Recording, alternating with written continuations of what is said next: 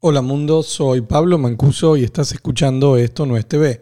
En el episodio de hoy va a estar con nosotros Gustavo Mónaco, director de Partnerships LATAM para Deezer y aparte, como siempre, vamos a ver los temas más interesantes de los últimos días. Vamos.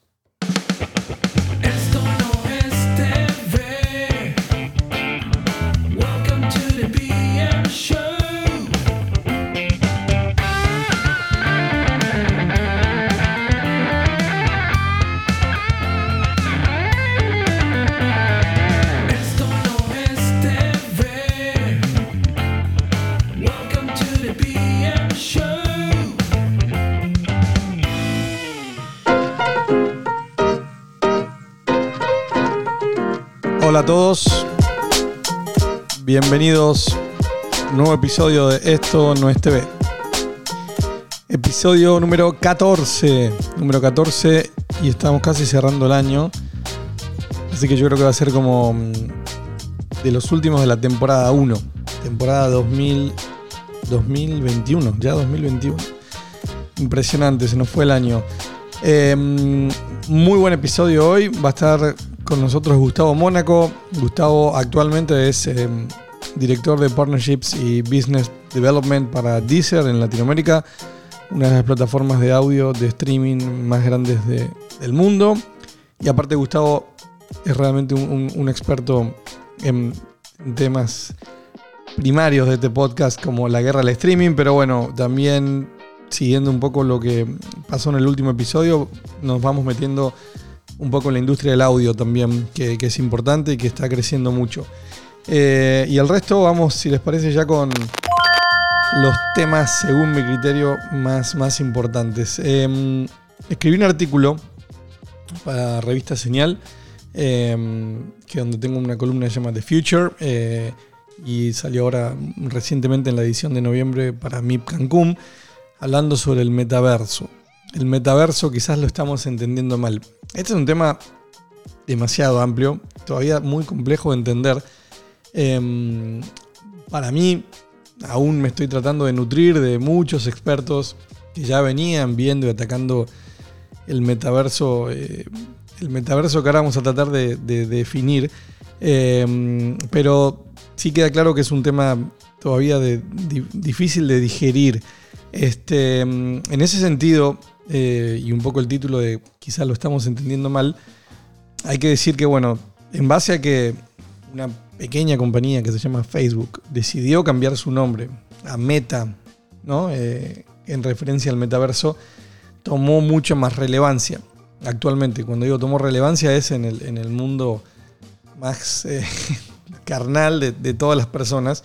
Hay que hacer algunas aclaraciones. Eh, cambió de nombre la compañía Facebook, no el producto Facebook, el producto de la red social que seguimos usando. Pero sí Facebook como compañía, como paraguas institucional, ahora se va a llamar Meta. Y Mark, ahí de alguna manera, en una presentación bastante extensa, mostró su visión sobre lo que va a ser el, el metaverso. Eh, hay que entender que el metaverso no es algo que va a poder construir un solo actor. El metaverso es una construcción que ya viene en camino eh, y por eso hay referencias del metaverso desde la ciencia ficción, desde hace décadas atrás. Eh, es más, yo diría que de la ciencia ficción nació el término. Y, mm, y bueno, y lo que sí parece que está pasando ahora es que hay muchas patas o muchas herramientas cada vez más tangibles para llegar a una versión de un metaverso, es decir, de un mundo virtual paralelo de hiperconectividad. Y lo que yo quería dejar como para analizar y plantear, después los invito a que lean el artículo, era que muchos están, eh, bueno, hablando del metaverso como esto, como algo eh, puntual, ¿no? Como diciendo, ah, bueno, el, el metaverso va a ser un nuevo producto, va a ser un nuevo mundo eh, paralelo digital, cuando en realidad lo que yo creo es que el metaverso se refiere a algo mucho más grande y a una nueva era, una nueva etapa en el tiempo en donde lo digital va a tener una relevancia casi igual o más importante que, que lo real. ¿Por qué? Porque bueno, porque ya tenemos, eh, el, ya tenemos el cripto, ya tenemos assets, ¿no? ya tenemos algo, ma- forma de intercambiar valor. Ya tenemos eh, en el camino de, de la digitalización, bueno, las, Las relaciones se han ido digitalizando en base a las redes sociales. El trabajo se ha ido digitalizando. En fin, todo se está yendo hacia un plano digital y ese plano digital para nuevas generaciones puede que, va, que sea la nueva forma de, intercambio de valor eh, que nosotros de otras generaciones lo realizamos de manera física. ¿A qué me refiero con esto? Eh, bueno, han escuchado probablemente hablar también de los NFTs, ¿no? de los NFTs, esto de, mm, de poder adquirir una, por ejemplo, una obra de arte única, digital. Eh, acá yo di un ejemplo concreto que es que hoy ya existen tra- transacciones eh, tipo metaverso, por ejemplo en Fortnite, un jugador que, que esté comprando un skin, una, una- una- una- una ropa específica, sí, digital, pero que para él tiene valor y ya hace un intercambio económico por esto. Yo creo que eso es lo que, a lo que se refiere el metaverso, a llegar a un punto en donde ese, mm, ese intercambio este, digital y, y de valor va a ser más importante que, que el real. Claro que eso va a llevar muchísimo camino.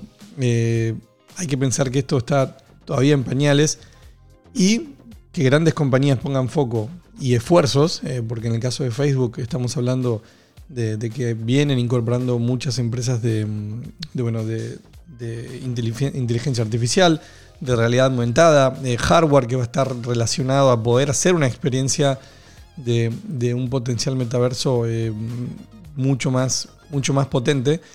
Eso va a llevar tiempo, también va a llevar, eh, como todo, eh, va a tener distinto impacto según en donde uno se encuentre, no solo desde lo generacional, sino también desde las diferencias económicas que hay en, en- en cada, en el mundo. ¿no?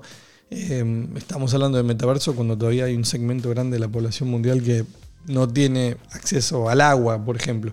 Entonces hay que tomarlo con pinzas, pero sí creo que es un tema que no se puede dejar pasar o negar, porque ya hay muchos antecedentes de, lo que está pasando. Eh, yo como todo avance lo veo como una oportunidad. Le voy a preguntar después a Gustavo qué opina él, porque sé que aparte también le gusta mucho el tema. Pero bueno, eh, es complejo de vuelta, eh, pero si les parece dejémoslo como un, bueno, bienvenido metaverso. Vamos a estar siguiendo novedades muy puntuales en ese, en ese ámbito. Ahora entramos un poco en, en- lo que más nos gusta, eh, guerra al streaming, video, plataformas. Eh, un anuncio en Netflix que es muy, muy importante, eh, que tiene que ver con que ustedes saben que siempre ha sido un tema tratar de medir la audiencia en plataformas. Eso lo tocamos en varios episodios, en particular con, el- con Elena Neira, que es especialista en ese tema. Y la, la bueno, llegamos a la conclusión de que hoy por hoy prácticamente no se podía aún hacer una medición genuina o con métricas que sean imparciales, ya que cada plataforma tiene distintas maneras de compartir información, no están obligadas a compartir información. Y, mm, y bueno, el tema de medición de audiencia ha sido un problema históricamente, con medios tradicionales y más aún con no tradicionales. Netflix tenía un parámetro que era discrecionalmente entregar información respecto a los contenidos más vistos con un criterio que era el de que se contabilizaba un view por cada usuario que haya visto un contenido por al menos dos minutos. Lo cual para muchos les parecía como un poco im- imparcial, ¿no? Eh, porque, bueno, podría ser algo que, que porque, mm, eh, no sé, el, el- inicié la plataforma, eh, está como contenido destacado, X título, lo empiezo a ver, mm, dos minutos dos minutos y medio, lo dejo, y sin embargo, para Netflix eso era, eh, una, era un view. Entonces, ahora la novedad viene de, de dos lados. Una, que cambian la forma de entregar este, la información. Ya no van a hablar más de, de un view por cada dos minutos, sino que ahora directamente van a mostrar la cantidad de horas visualizadas por cada contenido. Y lo más importante, va a información abierta, información disponible. Eh, lanzaron una web que se llama Top 10, eh, Netflix Top 10, y básicamente este, esta, web tiene información semanal del contenido más visto, esto es TV y films, eh, alrededor del mundo. Este, es una herramienta impresionante. La verdad que es mucha data la que uno puede recopilar de ahí porque puedes ver por a nivel mundial o por países cuál es el contenido más visto esa semana. eh, cuántas horas se han visto de ese contenido y básicamente se abre eh, por categorías, ¿no? Televisión, eh, films en inglés o en otro idioma, non-English. Eh, así que nada, la verdad que fue como una sorpresa, muy bien recibida. Y eso abre algunas discusiones de por qué lo hizo Netflix, por qué de un día para el otro tan generosamente nos dan toda esta información. Eh, la, primera, una de las primeras tendencias es, bueno, esto puede abrir camino el día de mañana a, vender publicidad, ¿no? Porque es una forma de, mostrar un poder importante de consumo de contenido, ya que, eh, bueno, esto va cambiando semana a semana, pero mm, yo mencioné un caso específico que uh, la película más vista a nivel mundial en Netflix eh, era Red Notice, que se va cambiando de título según país, pero tiene un elenco con La Roca, con Ryan Reynolds, Gal Gadot. Y en ese, a ese momento, esto ya pasó, seguro que ahora es mucho más, era un, conteni- un contenido que había sido visto, eh, bueno, 148, mil, eh, 148 millones de horas. Eso fue mientras lo escribí hace varios días, ahora no sé en cuánto está. Entonces es una manera de mostrar un poder importante de consumo de video.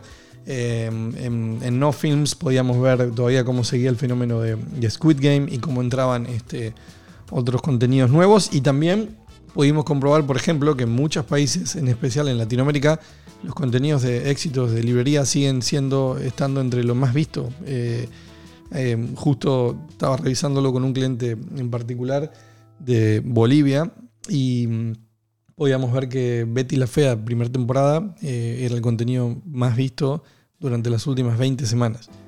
Entonces, muchas de las suposiciones que hacemos respecto a, cómo funciona la librería hoy por hoy también se pueden comprobar. Y el que se tome el trabajo va a poder recopilar parte de esta información y, y hacerle un análisis más profundo. Entonces, una, una, un concepto puede ser esto lo hacen porque mañana pueden, van a querer vender publicidad.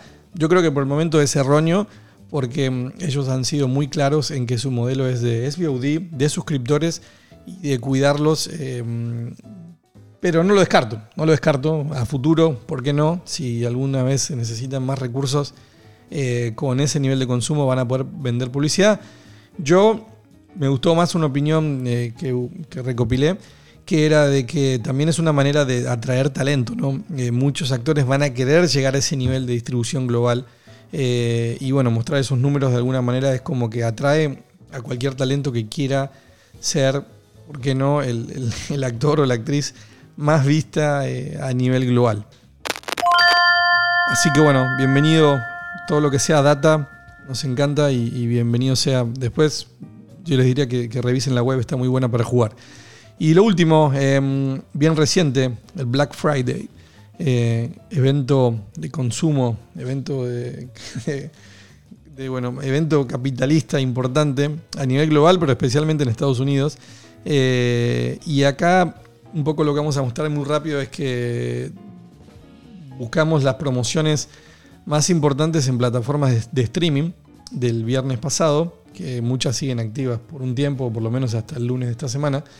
Eh, y se puede ver bien claro por qué se llama la guerra del streaming, porque las promociones han sido eh, bastante sanguinarias respecto a precio. Eh, todos pareciera que se pusieron de acuerdo en destruir el precio y voy a mencionar algunas, pero empezando por Hulu, que lanzó una promoción de 0,99 centavos, o sea, un dólar por 12 meses. Este, es una promoción muy, muy agresiva. Discovery Plus, lo mismo, 99 centavos por 3 meses. AMC Plus, 99 centavos por 2 meses. Showtime, 99 centavos también por 2 meses. Y hay varias más. El bundle de, de Disney que es Hulu, Disney, este, ambos por 7 dólares 65 al mes. Eh, Sling TV, bueno, compras un mes, tenés otro mes gratis. Eh, y bueno, hay varias más. Eh, NBA League Pass 50% off. Ahora, ¿qué muestra esto? Uno, algo que, que venimos marcando en el mercado, la necesidad de captura de clientes. Más allá de- de- del Black Friday y que es un momento en donde las marcas hacen un esfuerzo en ese sentido y sacan provecho, eh, destruir precios de esa manera siempre tiene riesgos. Eh, puede funcionar para la captura, te puede generar conflictos con clientes existentes, ¿no? Es como la, la clásica promoción para clientes nuevos, pero ¿por qué no me la das a mí que soy cliente hace dos años y te pago el doble? Eh, en fin, hay que tratarlo con cuidado, pero creo que demuestra eh, algo que se está viendo, por lo menos en Estados Unidos, en cifras, que ya no hay un crecimiento tan grande de las plataformas. Es un problema que, venimos indicando. Y esto es un buen resumen. Un nivel de promoción tan agresiva creo que representa la, urgencia de capturar clientes. Pero bueno, buena noticia para los, usuarios. Me escapó un, un audio. Eso fue todo y ahora vamos a, recibir al, invitado.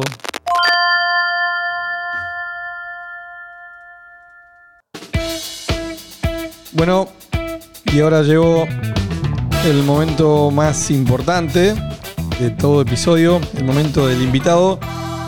Y hoy tengo como invitado a un, un buen amigo y aparte un gran experto de varios temas. Lo, lo quería invitar hace bastante, pero por agenda y por otras obligaciones que tenía no podía estar con nosotros. Eh, Gustavo Mónaco. Gustavo, ¿estás por ahí?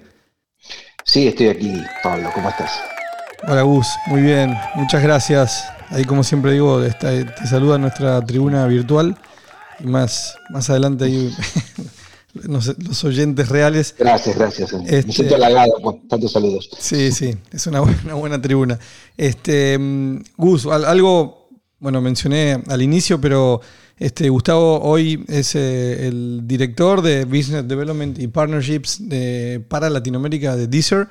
Y aparte, Gustavo, ahora después vos corregime, bueno, tiene una, larga experiencia en desarrollo de negocios digi- digitales en la región y, y- y en gran parte este, en el video ha estado muy involucrado con, con mucho de lo que hablamos con, de la guerra del streaming, sabe muchísimo. Este, ha trabajado para Viacom CBS, este, para Sony Pictures, para HBO. Y ahora vos, Gustavo, aclarar cualquier otro que me esté olvidando. Pero bueno, muchas gracias por, por estar acá con nosotros. Bueno, muchas gracias, Pablo. No, no, no, solo te agrego nada más para que siempre tuve, a lo largo de mis años, siempre me desarrollé en el mercado de entretenimiento y telecomunicaciones, eh, con experiencia en desarrollo de negocio, estrategia e innovación digital.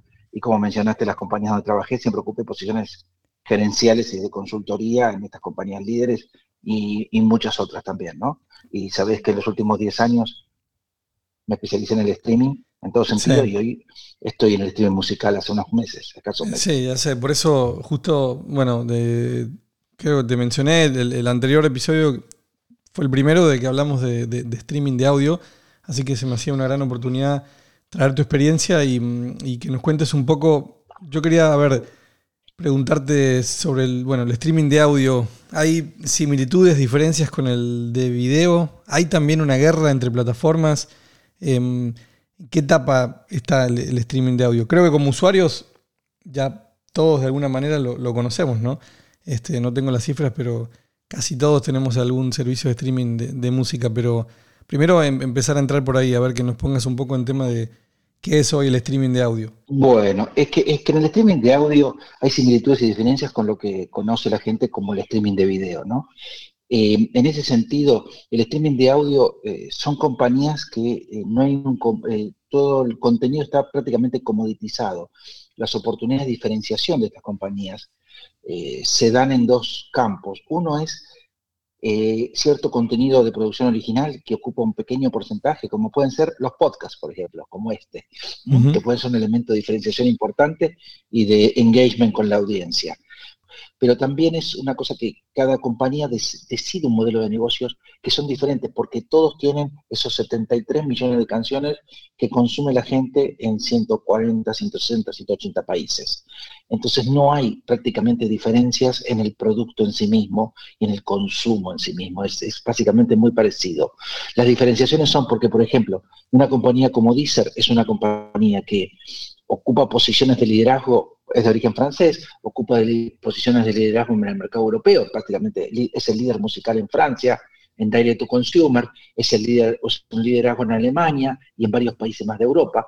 Tiene un liderazgo muy importante en Brasil por la alianza con TIM, en un partnership muy importante, pero en otros mercados la presencia de Direct to Consumer es menor. ¿Por qué? Porque hay otra compañía que está dedicada 100% al, al Direct to Consumer, que es Spotify. Entonces, Deezer, ¿qué hace? Deezer se decide, a, dec- a- o, hay otras compañías que apuntan a eh, la, la asociación con el dispositivo, como Apple, Apple TV, Claro. o otra compañía como Claro Música, que que en realidad es un soporte musical que le da a los celulares por, un, por otro sentido.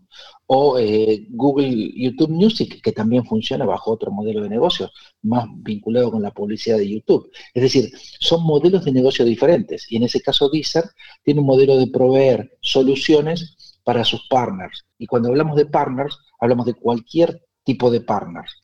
Bien, Esto es, eh, tanto de una compañía móvil, una telco, una compañía de e-commerce, un nativo digital, un fintech, una, eh, una compañía de delivery, es decir, eh, o otra plataforma SBOT donde se puede asociar.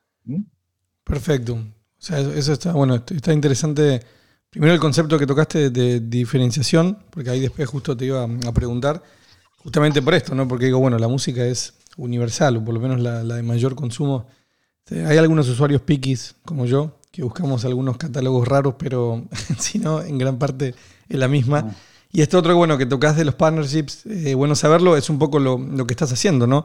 Eh, ahí estaría bueno, ahora después quizás revisar qué, qué opciones de alianzas y algunos casos atractivos de éxito se pueden hacer pensando en... Aquí hablamos muchísimo de la superagregación, siempre enfocada en video, pero al final la superagregación de, de contenido en general ya sabemos que va a abarcar a mucho más que, que- plataformas de video, ¿no? Entonces ustedes como que caen en buen timing, por lo menos para ese, ese mundo de superagregación. Exacto, porque eh, los modelos que se están trabajando es el modelo de agregación. Hoy, para desarrollar un crecimiento, cualquier tipo de aplicación y cual- dentro de las principales aplicaciones que van directo al consumidor, necesitan asociarse entre ellas o asociarse con partners. Y estos partnerships vienen para buscar sobre todo margen de distribución y un go-to-market más reducido hacia el mercado. Y en este sentido, tenés que desarrollar partnerships con estos nativos digitales, con compañías de pay TV, con telcos, con dispositivos, con compañías de e-commerce, con aplicaciones de payment, fintech. Es decir, hay una importantísima posibilidad y oportunidad para poder desarrollar, sobre todo para esto, para buscar, bueno, cómo consigo con un servicio de streaming de esta categoría, de estas características, generar un valor para que le genere ARPU a un partner, engagement, retención, mejor experiencia de usuario, un driver para promoción, un driver de adquisición, o un booster para upgrade de servicios, por ejemplo. Sí, sí, sí. Bueno, y a medida que mencionas todo esto, claro, ahí se, se sienten un poco las similitudes de- también de, de todo el otro tipo de productos que desarrollaste, ¿no? Independientemente de que este es audio, todo ese tipo de, de, bueno, de indicadores son los que se buscan en gran parte también con, con las, los partnerships que, que se están haciendo hoy con plataformas de video.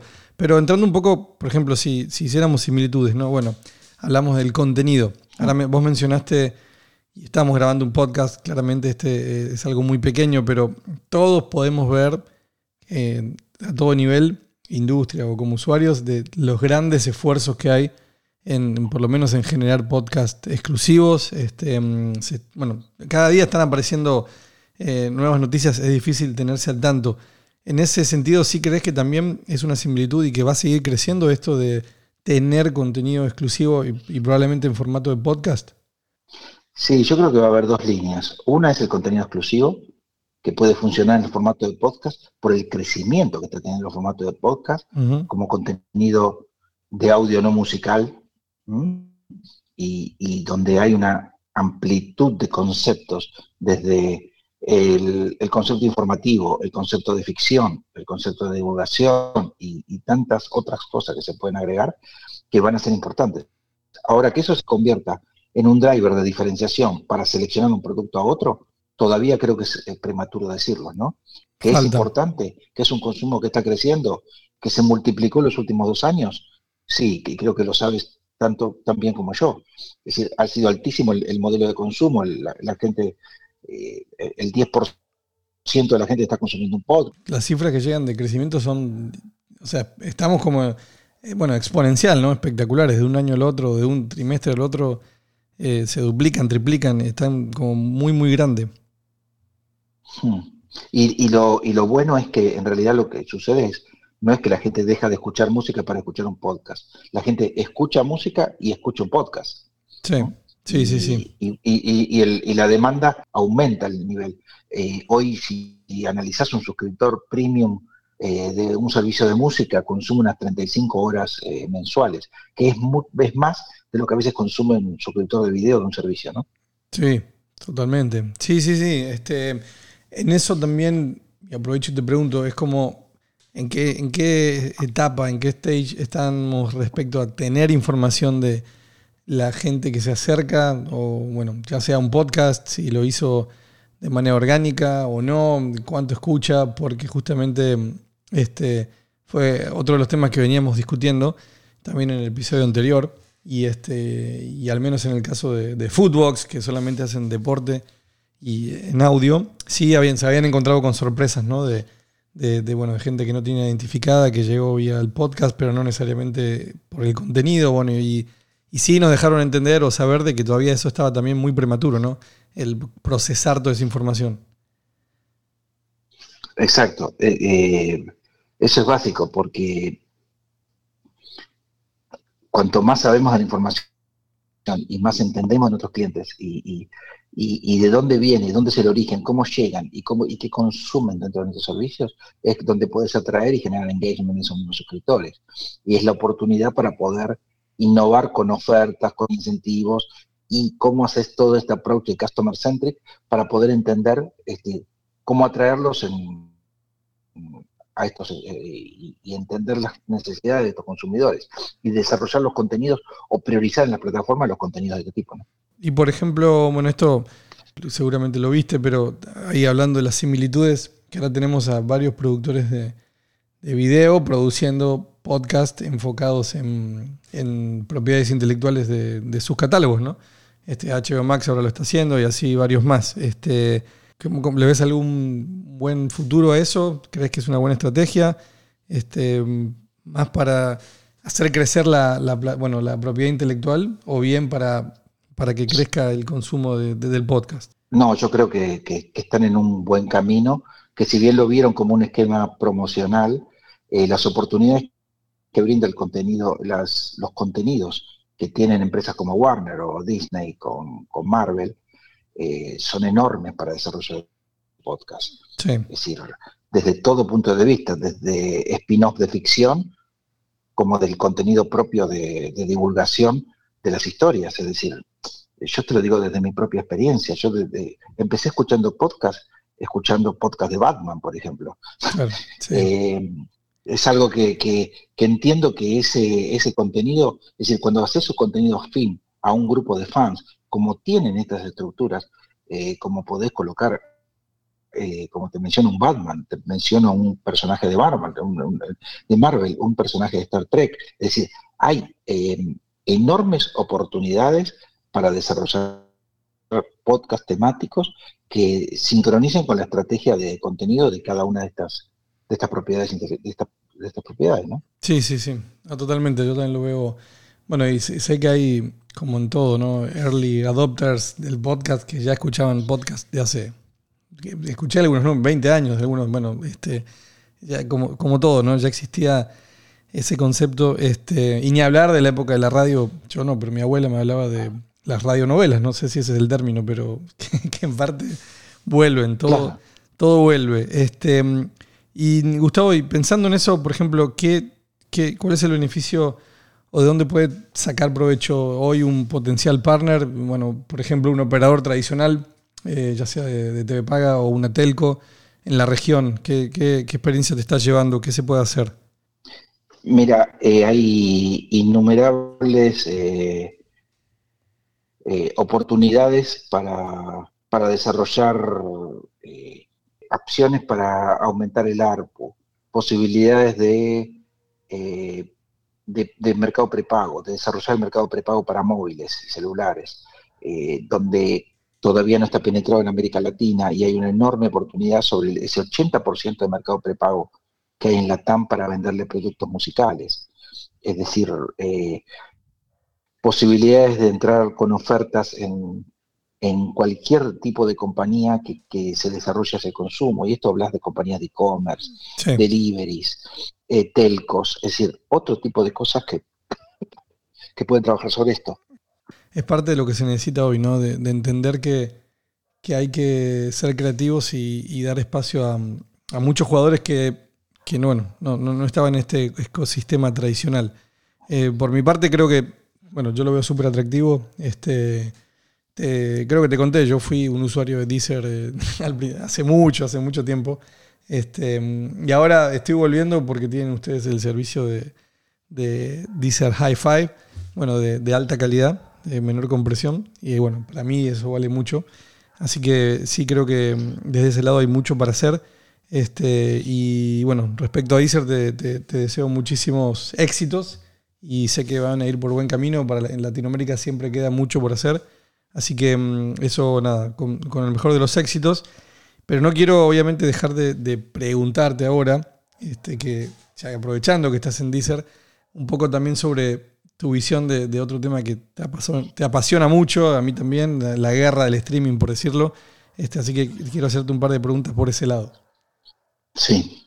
Este, mm, creo, bueno, hay una, hay un, hace poco vi un texto tuyo que tiene como 10 años, o un poco más quizás, este, mm, que se llamaba Desde la nube no solo vienen tormentas, que hace 10 años quizás sonaba como algo apocalíptico y ahora se ve como, hasta que ya pasó, diría. Este, Así que fue bastante acertado, ¿no? Que tenía que ver con todo esto de, de los cambios que se podían venir y que, que, bueno, creo que coincidirás conmigo, aún en la etapa que estamos, hay ciertas compañías o ciertas visiones que, que- que hasta lo, lo siguen negando o en parte, ¿no? Pero ya es como algo inevitable. ¿Qué, qué esperabas vos de, de- de- de- de, por ejemplo, para el 2022? Pensando que el cambio que ya se inició, ¿crees que va a ser un año de, con cambios drásticos? ¿Va a ser un año más estable porque ya, ya los usuarios ya tienen demasiada oferta? Hay que ver qué pasa con los grandes. ¿Cómo, cómo, cómo tenés la visión para Mirá. lo que viene?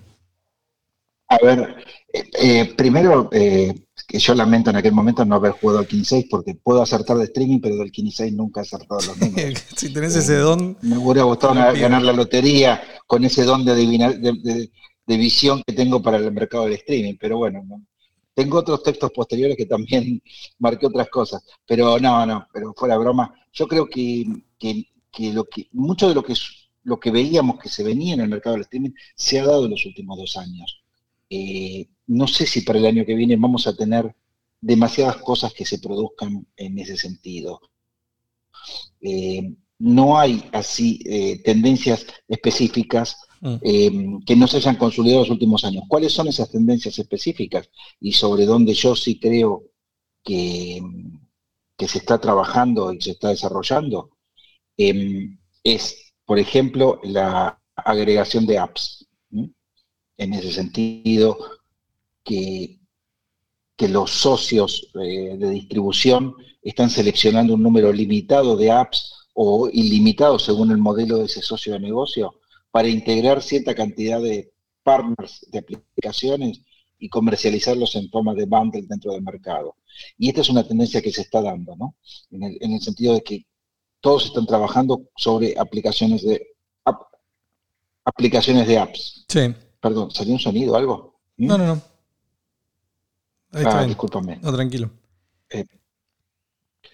Eh, entonces, como te decía, era, era ese, ese, ese, ese tema de eh, las aplicaciones de apps. La otro, el otro tema que veo muy importante es el tema de los Smart TV como, como unidad de distribución. El Smart TV que, eh, que, sí, que es un facilitador, eh, realmente eh, multipropósito. eh, básicamente el, el Smart TV está aprovechando la posibilidad de entretenimiento y conectividad. Se ha desarrollado tanto que se, y, y en contraste la disposición de los espectadores a recibir anuncios a cambio de contenido gratuito y que es una enorme oportunidad para que se desarrollen y que se incremente más el- el- las, las plataformas supported, ¿no? Sí, sí. plataformas FAST, e incluso los mismos Smart TV desarrollándose como, como FAST, ¿no?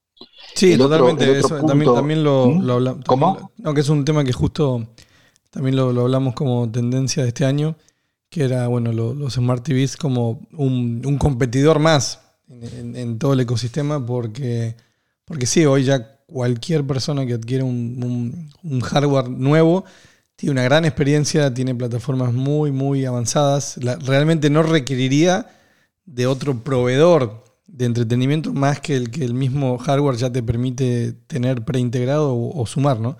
Eh, en distintos modelos, como el que mencionás, sí, de- bueno, de- basado en Claro. eh, advertisement. eh, hablamos aquí mucho de Samsung TV Plus. Lo- lo- lo- claro, lo, pones en un Samsung TV Plus, en, en- en cualquier Smart TV, pero también esos mismos productos compiten contra un device oriented como Roku Claro, exclusivamente, sí. o contra una compañía, otras compañías que para fidelizar a sus clientes desarrollan un servicio de, de televisión excelente, pero que, lo, fide- que se utiliza para fidelizar a sus propios usuarios por la venta de dispositivos, como hace Apple TV.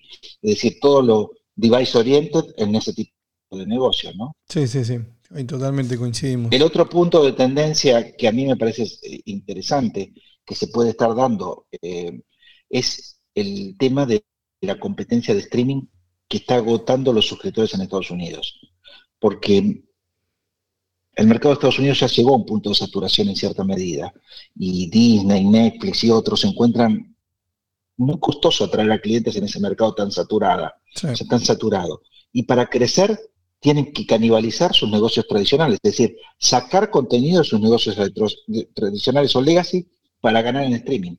¿Cuánto dispuestos para cortar contenido o levantar contenido todas esas compañías para seguir creciendo en streaming y retirando eso del negocio tradicional? Ese es uno de los, de los fenómenos y migraciones que estaremos viendo en los próximos años. ¿no? Esa es una hermosa, una hermosa pregunta para ver de- desde afuera. Porque no, no va a estar fácil totalmente. Este, bueno, justo acá, antes de que empezara tu, tu, bueno, tu entrevista, hablamos de, de las promociones del Black Friday del viernes pasado y como eh, promociones solo enfocadas en plataformas de streaming de video simplemente destruyeron los precios y tiene que ver en parte por esto que mencionaste de la captura está siendo muy compleja entonces al nivel de que, Claro. que Hulu ofreció eh, la promo de Hulu fue 12 meses a 99 centavos este mm, Discovery Plus lo mismo pero por 3 meses el bundle de Disney completo en lugar de 15 dólares a un año por 7 es decir promociones fuertes sobre productos que sabemos que en algunos casos tienen un ARPU limitado pero mm, esto quiere decir que, que hay una necesidad grande de, en este momento de, de capturar clientes. Eh, y bueno, lo mismo lo venimos viendo también en, en las tasas de crecimiento, ¿no? Eh, pasó en el último, Claro. en los últimos reportes, ninguna compañía mostró un gran crecimiento. Ninguna. Exacto. Y, y mostrar los crecimientos es algo que, que Wall Street mira con atención. Sí. Si no muestran crecimiento, la No. acción cae y se les produce un problema serio a estas compañías. Por eso este, este equilibrio y lograr crecimiento es complicado en estos mercados saturados y, por otra, y, y también en América Latina. Y esta opción de querer dar un año incluido en tal servicio, incluido Sí, en tal no. producto. Es, es, es, eh, es- es muy complejo, es muy complejo. Este, Sí. Mismo, claro que hay que tener promoción, eh, pero es complejo cuando puedes llegar a canibalizar ¿no? tu mismo producto, tu mismo precio. Eh, en, en ese sentido está, está, está bien difícil. Eh, después lo, que- lo otro que mencionaste, sí, coincido contigo. No, creo que para el año que viene no se espera, excepto, no sé, que llegue algo inesperado como otra eh, subpandemia o algo fuera de, de, cualquier análisis, eh, creo que no, no- no- se espera demasiado, más que definir algunas tendencias, ¿no? Eh, No, exacto. Creo que, que son definiciones de tendencias. Es el caso, como te decía, de la competencia. También otro fenómeno que se ha dado son el streaming de producciones locales. Al convertirse en globales estos servicios, están surgiendo fuertes pro- eh, eh, producciones locales que transforman mercado y que tienen éxitos de contenido globales. Sí. ¿Por qué? Porque también colapsaron las ventanas tradicionales del cine y el éxito de contenido en idiomas diferentes al inglés provocó un crecimiento y una disrupción del mercado independiente. Y esto lo, lo vemos con el juego del calamar, pero también múltiples contenidos similares, ¿no? Sí, sí, había, creo que hubo algunos casos anteriores. El juego Calamar como que ayudó a, a exponer eso, probablemente porque es un idioma aparte como lejano para todos, ¿no? En cualquier lugar de la Tierra, de, poca gente habla A nadie le hace coreano. ruido. Exacto. Mm. Pero eso creo que también es algo bueno. eh, En todo caso, sigue acrecentando un poco la crisis de Hollywood, ¿no? Este, mm, justamente por. Creo que el tema, el tema de la, la ventana del cine va a ser bastante interesante de ver qué pasa.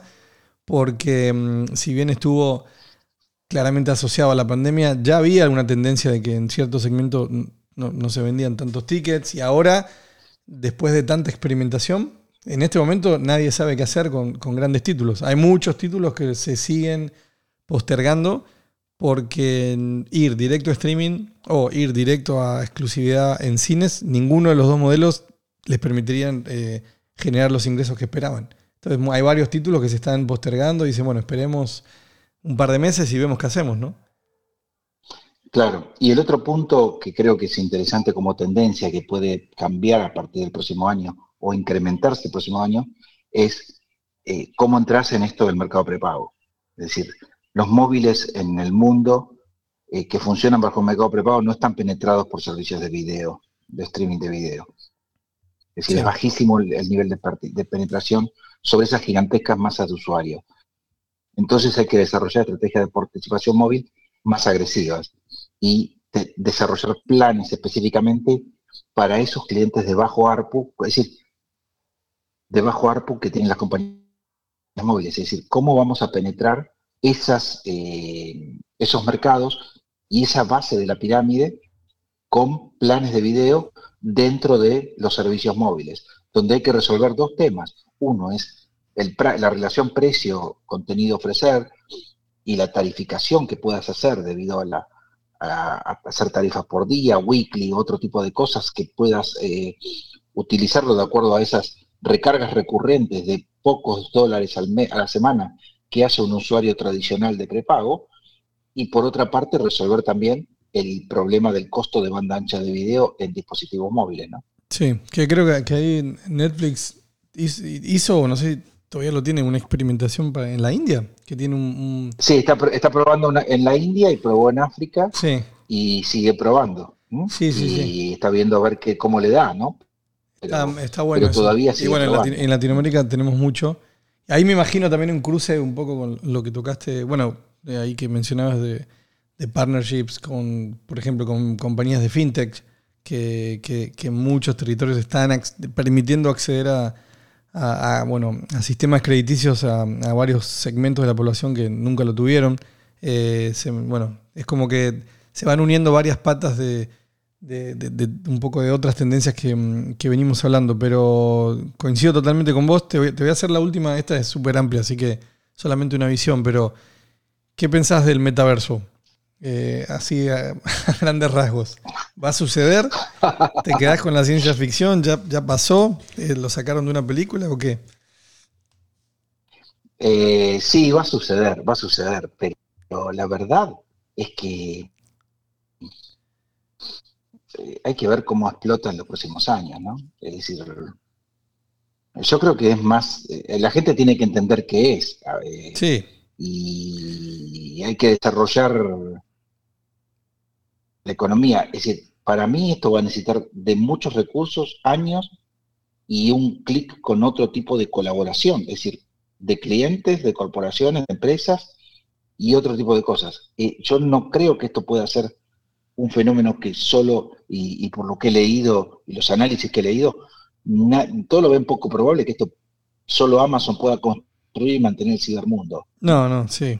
Eh, Bueno, claro, es como que hay varias compañías que ya tienen su, su versión de un metaverso, ¿no? Eh, pero el, creo que, el que el- un metaverso más general va a requerir de muchísimos actores. Totalmente. No hay, no hay ningún jugador que pudiese hacer todo en conjunto, a pesar de que Facebook pareciera ahí como que quiere tomar la delantera y, y bueno, y tener todo, ¿no? Hardware, conectividad, este, software y, producto, pero no sé. Este, no coincido también, creo que va, va a pasar. Este, o quizás es, es como la, esto un poco la, la web 3.0, ¿no? Son varias tendencias que ahora se van, Claro. varios elementos que se van juntando y, y ahí creo que también va a haber un, un mundo para, para el contenido, o sea, para el video, este, también pu- puede terminar siendo una buena noticia. Sí, eh, porque el metaverso no es nuevo. Lo que es nuevo es la cantidad de inversión y que Facebook decidiera invertir y que eso haya despe- despertado a otros potenciales players a trabajar con estos activos digitales en una población que en realidad ya es nativa digital, o gran Sí. parte de nativa Sí, es, sí. es- es nativa digital, ¿no? Sí, sí, sí. Y eso, bueno, es, sí, hay, hay- Eh, a, mí me, a mí me fascina, es decir, a mí el metaverso me fascina, me fascina desde el contenido, del entretenimiento, de las posibilidades que hay, y, y creo que hay miles de posibilidades, pero de ahí a, a que esto sea un negocio a corto plazo, no, yo creo que No, va a ir a, a lo mejor a mediano o largo plazo, ¿no?